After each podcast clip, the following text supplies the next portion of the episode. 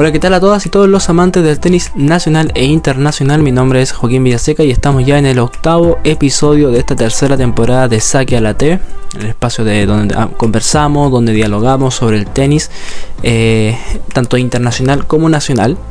Y bueno, me imagino que ustedes ya por el título del video, del capítulo, bien digo, por la por la descripción, por la portada, ya se hace la idea de qué se va a tratar y es que Roland Garros se llevó las miradas del mundo tenístico estas últimas dos semanas que culminaron en ayer y hoy con los títulos de Iga Swiatek en damas y Novak Djokovic en varones. Vamos a conversar un poquito de eso, pero antes no quiero continuar sin presentarles a nuestros auspiciadores de tanto la página como del programa. En primer lugar, eh, Colegio CEDAR, Colegio para Deportistas de Alto Rendimiento. Pueden visitar sus redes sociales como Colegio CEDAR Chile en Instagram o su sitio web cedarchile.cl. Ahí pueden ver testimonios, registros fotográficos, etcétera, etcétera. Y también eh, con Rojabet. Regístrate y vive la emoción de ganar en Rojabet. Duplica tu primer depósito de hasta 200 mil pesos y recibe 20 giros en el casino. Solo entra el enlace que tenemos en conjunto en nuestra biografía eh, de Ojo de Alcohol. Eh, que está en nuestras redes sociales y estarás viviendo la experiencia de Rojabet, la casa de los chilenos. Con Rojabet juegas de local. Ojo que al final del programa vamos a, abrir unos espacios ahora a, a continuación, o sea, a partir de hoy en adelante vamos a abrir dos espacios, eh, uno con cada auspiciador al final del programa, así que quédense para que no se lo pierdan. Ya. Eh, comencemos hablando un poquito de, eh, de Roland Garros, bueno, obviamente que el, tema, la temática principal, pero yo creo que lo primero de Nico Yarri de Nico Yarri en Roland Garros. Partamos de la base, nosotros somos un medio chileno, entonces hablemos de los tenistas chilenos primero. Eh, Nico Yarri que culminó un gran Roland Garros, a mi parecer, bueno, a parecer de todos, yo creo, yo creo que fue, ha sido su mejor participación eh, en Grand Slam, llegó hasta los octavos de final. Una actuación más que destacada para eh, el mejor tenista que tenemos en el circuito ATP hoy en día también, lógicamente, el mejor tenista de la temporada eh, en esta parte del continente. Eh, me refiero a Chile, obviamente, porque si hablamos de Sudamérica, podríamos considerar ahí a Fran Cerúndolo, a Seba Bay, que igual han tenido destacadas eh, participaciones en este 2023. Pero centrándonos en Nico Yarri, tuvo un, un gran torneo. Debutó ante Hugo de Lien en primera ronda boliviano, que es siempre muy difícil. Eh, jugador arcillero, eh, que bueno, con Nico se conocen bastante, pero que supo dominar muy bien el tenista nacional. Que eso es muy, pero muy bueno. Yo por ahí nunca tuve dudas, pero sí me daba un poquito de miedo cómo podía llegar Nico Yarri después de la semana en Ginebra. Ustedes saben que se coronó campeón y tuvo que volver y disputar este certamen que se le había escapado muchas veces el, el ganar en, en, la primera ronda. Cayó varias veces en quali. Eh, las veces que jugó cuadro principal cayó, si mal no estoy, contra Donaldson y también con Juan Martín del Pogro. Entonces esta fue su primera victoria que eso es muy pero muy bueno. Ya en segunda tuvo que enfrentarse al estadounidense Tommy Paul. Eh, un jugador que, si mal no estoy, también se enfrentó a Cristian Garín, también en Roland Garros, si mal no estoy, el año pasado. Y bueno, fue buen triunfo de, de Nico. Y después en tercera ronda, eh, Marcos Girón. El también estadounidense, que por ahí Nicolás Boer cerró en tres sets. Se le complicó un poquito, eh, pero finalmente lo terminó ganando en cuatro parciales. Y ya después llegaría el peso pesado que sería el noruego Casper Ruth, que por ahí a nosotros se nos abrió una cuota de ilusión, de esperanza luego de que eh, hace el mismo en Ginebra, si mal no estoy, también le, que venció al noruego eh, en tres en un partido complicadísimo, pero bueno, lamentablemente en esta ocasión no pudo ser. Sí, yo creo que sin contar la final ante Djokovic, yo creo que Jarry fue el que puso las cosas más complicadas eh, para Casper, independientemente de que haya perdido unos cuantos sets previamente. Yo creo que el que realmente lo puso en aprieto en primera instancia fue Nico. Así que, eh, bueno, cerró, bueno, cayó contra un jugador que podía perfectamente eh, haber sido su, no sé si no su negra. A lo que voy es que quiero decir es que eh, cayó contra la persona que debería haber caído. Ya le ganó al jugador que debería ganarle en cuanto a su nivel. Y también y cayó contra el jugador que mejor se desenvolvía. Eh, todos sabemos las capacidades que tiene Casper Ruud eh, en arcilla. El año pasado fue finalista contra Rafa Nadal. Esta vez también fue finalista. cayó ante Novak Djokovic. entonces todos sabemos el nivel de Casper y bueno, Nico terminó entonces su travesía en los octavos de final, una tremenda, tremendas eh, dos semanas, porque alcanzó a llegar a la segunda semana, si mal no estoy, de, Nico. Así que muy bien por, por Jarry, que bueno, va a seguir subiendo en el ranking. Ahora tiene una semanita de descanso y ya empieza a preparar la gira en césped, en pasto. Creo con dos torneos previos antes de Wimbledon, si mal no estoy. Quiero Recuerda, tengo pegada esa frase de si no estoy. No sé si a ustedes les pasa que a veces se les queda pegada una frase y no se la pueden sacar de la cabeza. Ahí estoy yo. Eh, reviso inmediatamente. Claro, efectivamente vuelve la semana del 19 de junio en Halle, Alemania, ATP 500. Y después tiene el ATP 250 de Eastbourne. También la semana del 26 de junio. Para después, obviamente, obviamente eh, disputar Wimbledon, el tercer Grand Slam de la temporada. Se bajó esta semana que venía, jugaba Stuttgart, pero se bajó, así que preparamos un poquito mejor eh, sus sensaciones en pasto. Que esperemos que le vaya muy bien, obviamente.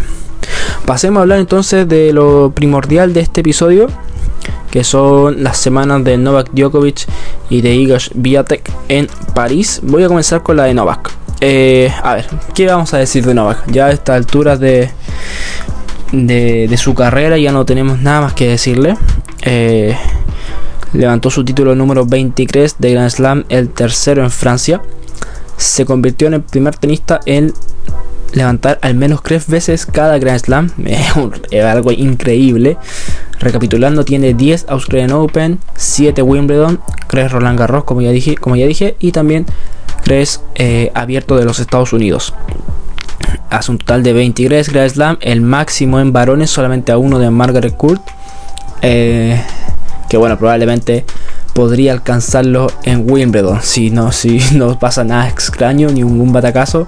Todos sabemos que el máximo candidato a ganar Djokovic, a ganar, a ganar Wimbledon es Novak Djokovic, entonces perfectamente podría llegar al título número 24 en la catedral y alcanzar así a Roger Federer eh, que tiene 8 ahí en el, en el césped británico.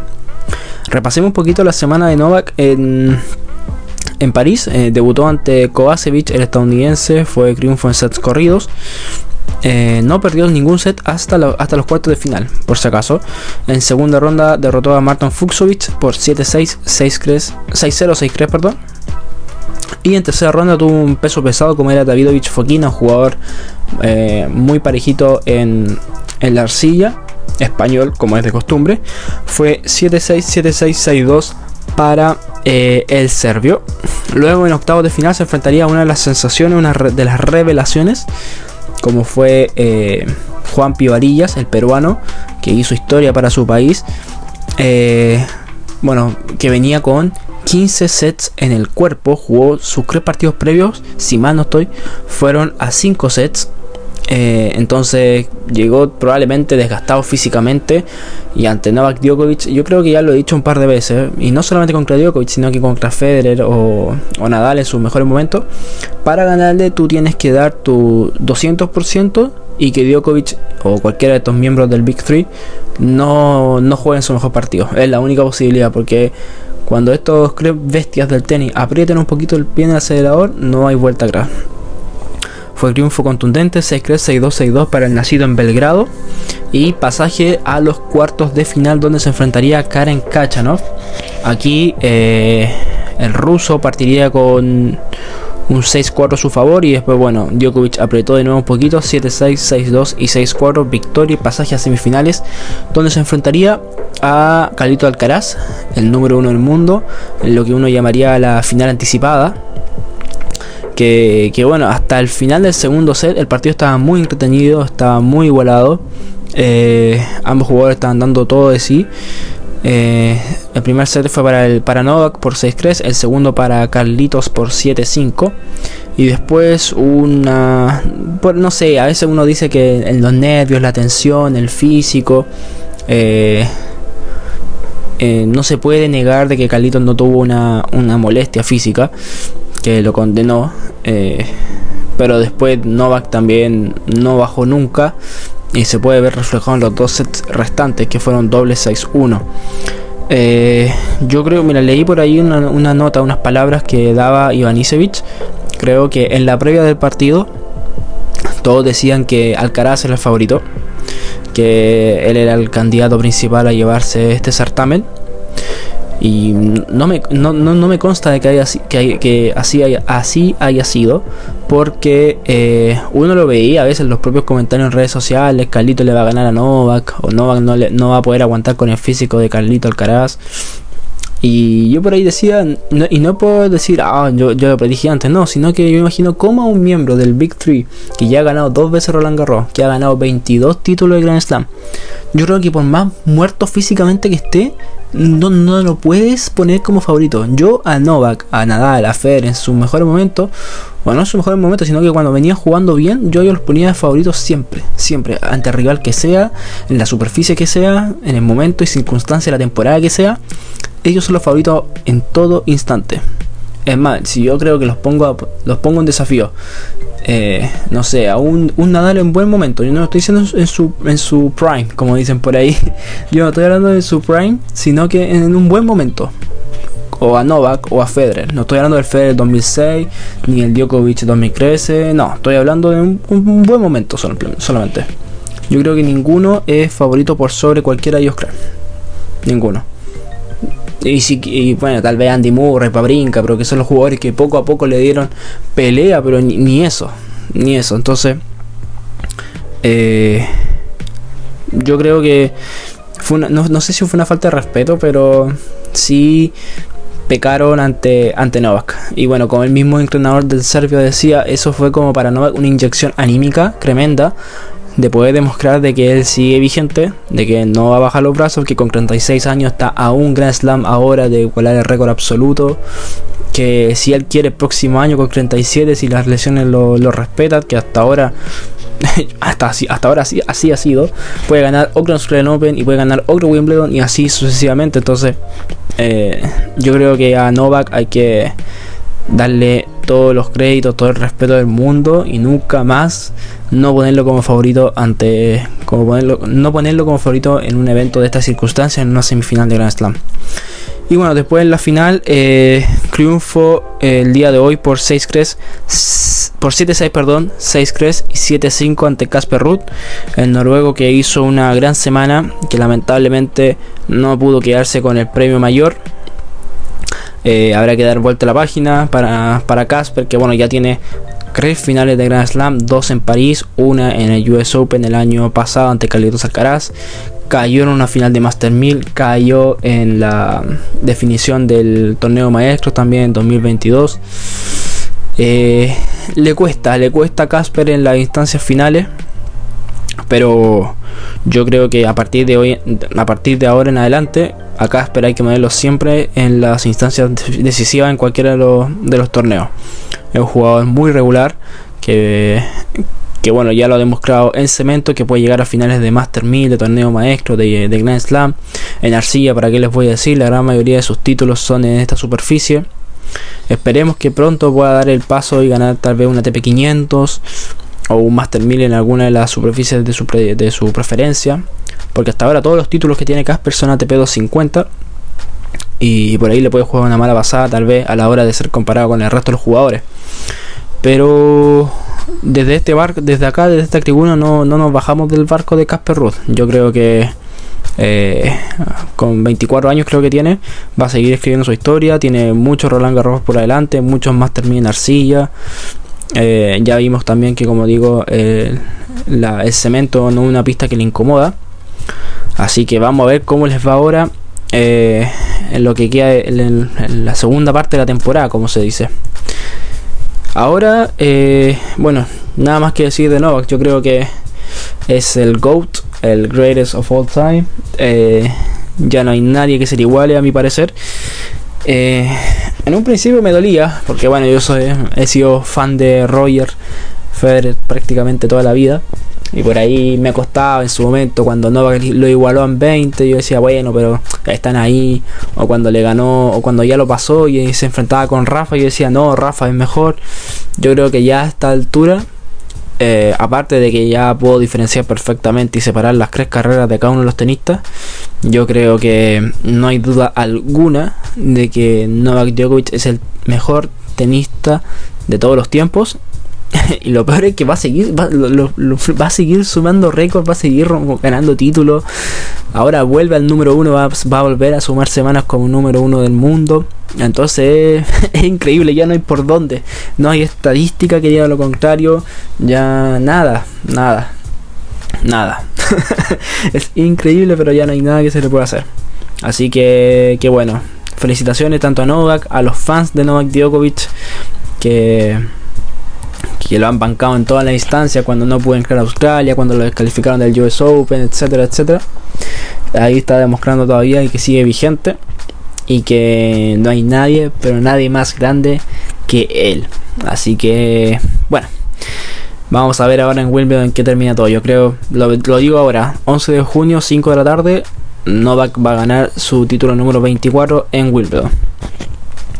Pasemos un poquito al cuadro de damas. Eh, que bueno, coronó nuevamente a Iga Biatek, la polaca de 22 años, con su con un nuevo título de Grand Slam. Eh, yo creo que es innegable de que desde que se retiró Ashley Barty, eh, yo creo que Sviatek es la mejor jugadora que nos ha dado los últimos años, la más regular, eh, la más consistente a lo largo de las temporadas.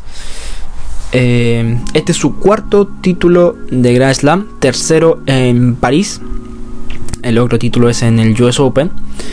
Eh, bueno, y, también es el tercero de la temporada de este año. Claro, los conseguido en Doha y Stuttgart, ambos torneos WTA 500. Solamente para que tomen, la, la, dimensión de la carrera de Sviatek. Les voy a decir los 14 títulos que tiene en orden, por si acaso, eh, del más antiguo al más reciente. 10 de octubre 2020, Roland Garros. 6-4-6-1 en la final a Sofía Kenny. Su primer título profesional fue un Grand Slam. O sea, dimensionemos eso, por favor. Después, en 2021, ganó el, el WTA 500 de Adelaida ante Belinda Bencic. Y después ganó el eh, WTA 1000 de Roma ante Pliskova. El resultado, muchachos, doble 6-0. es increíble lo que juega lo que juega Iga, en serio. 2022 yo creo que fue su año sin duda alguna el más ganador. Eh, ganó eh, en marzo ganó Indian West ante María Sakari. En abril eh, Miami ante Osaka. En Stuttgart ganó ante Zabalenka. En Roma volvió a ganar esta vez ante Javier. En junio sumó su segundo Grand Slam Roland Garros ante Coco Goff. En septiembre, en el US Open le ganó de nuevo a Ons Jabeur. Y en octubre, en WTA 500 San Diego a Donna Bekic. Dato para la estadística. Recién ahí en su título número 11 perdió un set en la final. Todos los torneos anteriores los ganó en sets corridos. Las finales me refiero. Recién ahí perdió su primer set. Increíble. Y este año, bueno, ya dije Doha y Stuttgart a Pegula y Zabalenka respectivamente. Y ahora el ya eh, Roland Garros, su tercer Roland Garros, ante Carolina Muchova. Ya voy a hablar un poquito de, Carolina, que bueno, fue triunfo por 6-2, 5-7 y 6-4. Y bueno, también ha sido finalista en cuatro ocasiones de una WTA 250 en Lugano en 2019. Cayó en la final de un WTA 500 de Noskrava y después cayó en dos torneos WTA 1000 en ambos este año, uno contra Krejcikova en Dubai y el otro contra Zabalenka en Madrid. Pero bueno, sin duda alguna la carrera de Iga con solo 22 años es para ilusionarse. Quiero que repasemos un poquito el camino de la polaca en este certamen. Venció a Buxa por 6-4-6-0 en la primera ronda. Luego a Claire Liu 6-4-6-0 el mismo marcador. Ante Wang Xingyu de China en tercera ronda, doble 6-0. O sea, no, perdona ni una. Después ante Tsurenko, la ucraniana, iba 5-1 en el primer set cuando se retiró eh, su rival. Luego en cuartos de final, se repetía la final del 2022 de Coco Goff, fue 6-4-6-2 para la polaca. Y luego en semifinales se enfrentaría a Beatriz Haddad Maya, la brasileña que hizo una gran, gran participación en este certamen francés. Fue triunfo 6-2-7-6 para la futura campeona y en la final el ya mencionado triunfo ante Muchova. Destaco mucho a Carolina Muchova porque aparte de ser la primera jugadora en ganarle un set en una final de Grand Slam a Iga Swiatek, eh, jugó un nivel altísimo. Altísimo nivel. Y por varias por varios pasajes del encuentro puso en aprietos a, Iga. Y no lo digo solamente por el set que ganó, sino que también el set definitivo. Eh, la tuvo contra las cuerdas a Iga. Eh, no sé si habrá sido nerviosismo, la falta de experiencia, o Iga subió su nivel y Carolina lo bajó, pero lo logró dar vuelta la nacida en Varsovia pero lo tuvo. Carolina perfectamente, la final se la pudo haber llevado ella. Eh, pero bueno, el tenis quiso otra cosa. Y Eiga ya sumó su cuarto título de Grand Slam. Eh, yo les voy a dejar ahora en la, sección de preguntas que da Spotify la posibilidad de que puedan contestar. Eh, les voy a preguntar sobre sobre Novak. Les voy a preguntar, ¿es para ustedes Novak Djokovic el GOAT de este deporte? ¿Sí o no? ¿Ya? Voy a estar atentos a sus comentarios, a sus respuestas. En lo personal, ya lo dije, yo creo que sí. Y Sviatek, si sigue con este rumbo, si sigue con, con este tenis, con solo 22 años, se sigue ganando Grand Slam, sigue ganando doble de a mil, perfectamente puede entrar en la historia de este deporte si es que ya no ha entrado porque efectivamente, hay una gran cantidad de jugadoras que han ganado muchas cosas más, que me podría demorar mucho en empezar a nombrarlas. Pero si Sviatek sigue así, está destinada a romper récords, en serio. Pero bueno, eh, así terminó Roland Garros. Ha sido dos semanas intensas de mucho tenis, participación nacional, partidos entretenidísimos. Eh, grandes jugadas. Eh, yo creo que yo creo que este Roland Garros le ganó a Roland Garros del año pasado, de verdad. Así que por ese lado, bien, no tengo nada, nada que decir. Eh, quiero que hablemos un poquito, antes de pasar a lo que les comentaba al inicio de estas dos secciones nuevas, quiero que hablemos de los chilenos que van a jugar esta semana o que ya están jugando torneos. Recuerden que hoy domingo ya empiezan algunas qualis en alrededor del mundo. Así que me voy a colgar de la publicación que nosotros hicimos en nuestra página, que para los que aún no nos siguen, los invito a seguirla. Estamos cerca de los 4.800 seguidores. Eh, los chilenos que van a jugar este, este, esta semana, bien digo, representando nuestro país. Voy a ir por parte. En Perú, el J30 de Crujillo, un torneo junior, contará con Tomás Mencel, Pietro Cristofanini, Matías Vargas en el cuadro principal y a Ignacio Pozo en la quali. En Francia, eh, bueno, jugó el día de hoy Gonzalo Lama, la quali de Challenger 100 de Lyon, cayó en Cresets lamentablemente. Javiera Verdugo también fue derrotada ante la primera sembrada de la quali en el W60 de Madrid. Eh, en el M15 de Rabat, bueno, hoy deberían haber jugado Joaquín León y Esteban Bruna eh, el cuadro clasificatorio, pero al momento en el que estoy grabando esto, aún no se cargan los resultados por parte de la ITF, así que no sabemos, no podemos decir aún si ganaron o no. En el cuadro principal ya está listo Nicolás Bruna. En Alemania, en el J300 de Bamberg, va a jugar Antonia Vergara el cuadro principal, después de haber jugado Roland Garros Jr., el AP que cayó en, la, en el debut, así que por ese lado, eh, buena experiencia más que nada. Ya el próximo año va a poder volver a, disputar este certamen si todo le sale bien. En el M25 de Grace en Francia, Diego Muñoz y Benjamín Zúñiga tuvieron acción. Ambos ganaron en la primera ronda de la quali, en el Super Tiebreak.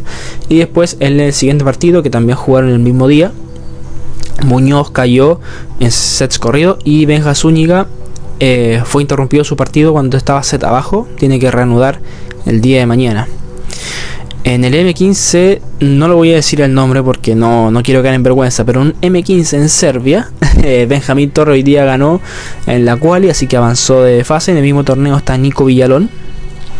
En el Challenger 100 de Bratislava, en Eslovaquia, juega el cuadro principal eh, Tomás Barrios. Y finalmente en el M15 de Jakarta, en Indonesia, está anotadito Hans Bustiman en la cual y de hecho hoy mismo en la noche juega la segunda ronda del cuadro clasificatorio tras tener libre la primera jornada. Así que mm, ojalá que a todos los muchachos a todos los muchachos les vaya muy pero muy bien. Ahora sí, quiero abrir esta nueva sección. La primera es junto a Colegio Cedar, que se trata ni nada más ni nada menos que destacar a la y el jugador Cedar de la semana. Ya, como ustedes saben, en el colegio Cedar hay una gran cantidad de tenistas, la gran mayoría juveniles, por no decir todos. Eh, solamente por nombrar algunos, tal vez los más conocidos, los que a ustedes les suene más. Eh, están, por ejemplo, Benjamín Torrealba, Santi Serrano, José Fuensalida, eh, Pancho Durán, Martina Pavicic, Matías Link, eh, Felipe Morales, Luis Roble, Catalina Vidal, en Creocros, Agustina Soto, en Creocros. Así que vamos a comenzar con esta sección que es bastante especial. En realidad la idea es que sea solamente un jugador a la semana pero bueno, en esta ocasión no puedo hacer diferencias y tengo que destacar a dos tenistas del Colegio Cedar, como digo. Eh, es un varón y es una dama. Vamos a nombrar primero al varón que es Diego Inoscrosa. Eh, Dieguito, hermano de Juan Esteban Inoscrosa, logró clasificarse al sudamericano de 12 años tras superar el, el proceso selectivo se va a sumar con Juan Antonio, que clasificó de manera directa, y a Facundo Enríquez. De cuatro partidos tuvo cuatro victorias. Eh, el menor de los Inoscrosa. Así que muy bien por Dieguito. Y eh, como dije, no puedo hacer distinciones porque también hay una jugadora que avanzó también al sudamericano de 12 años que se va a realizar en Ecuador. Que es Antonia Barzocchini que bueno, va a jugar el torneo en compañía de Agustina Vendaño, que clasificó de manera directa, y junto a Javier Avilas, que también clasificó de manera en el selectivo. El capitán de damas creo que es Cristóbal Saavedra, el capitán del equipo de varones es Fernando Rosales, así que esperemos que les vaya muy bien a ambos equipos, que el torneo se juega en el mes de julio en Ecuador, Salinas, si mal no estoy. Pero bueno, esos son los dos jugadores de la semana, Bar e Inos Crosa. Eh, vamos a ver quién saldrá en la próxima ocasión. Eh, así que muy, pero muy bien.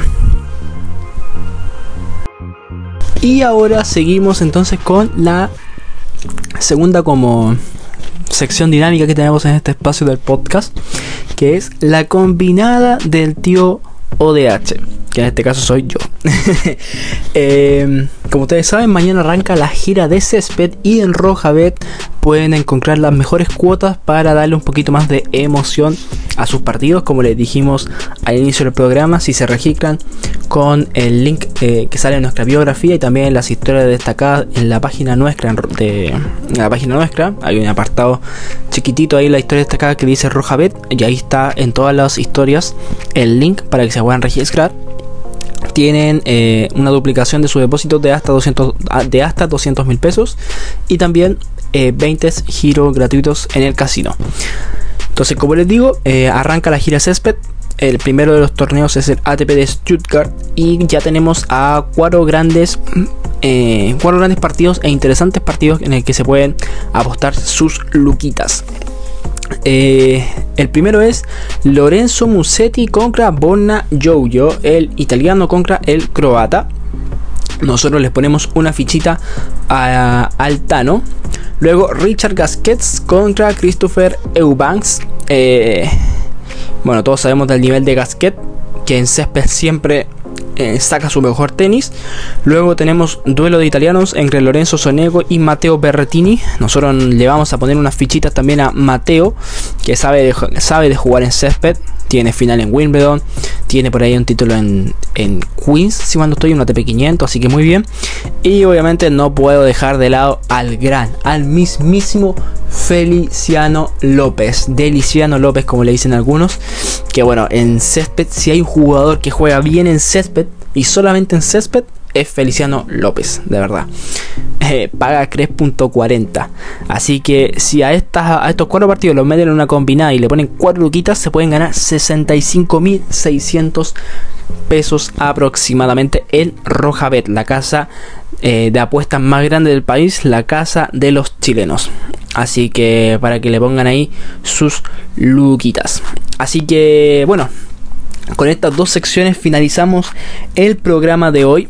Eh, como digo, fue un programa un poquito más corto, ya todos sabemos de lo que se iba a tratar en realidad eh, con estas dos semanas de tenis que hubo en Roland Garros. Así que nada, desde acá darles las gracias a todos los que nos escuchan, a todos los que nos siguen. De verdad, si nos pueden ayudar compartiendo la página con sus cercanos que les guste el deporte blanco, eh, nosotros estaríamos muy agradecidos. La meta de aquí a fin de año es llegar a esos ansiados 5.000 seguidores. Así que si pueden compartir tanto el programa o cualquiera de nuestras redes sociales, de verdad se agradece. Me despido deseándoles un buen cierre de fin de semana y obviamente un mejor inicio a partir del día de mañana. Cuídense harto, gracias a todos por el apoyo y nos estaremos escuchando en un próximo capítulo de Saque a la T. Cuídense, chao chao.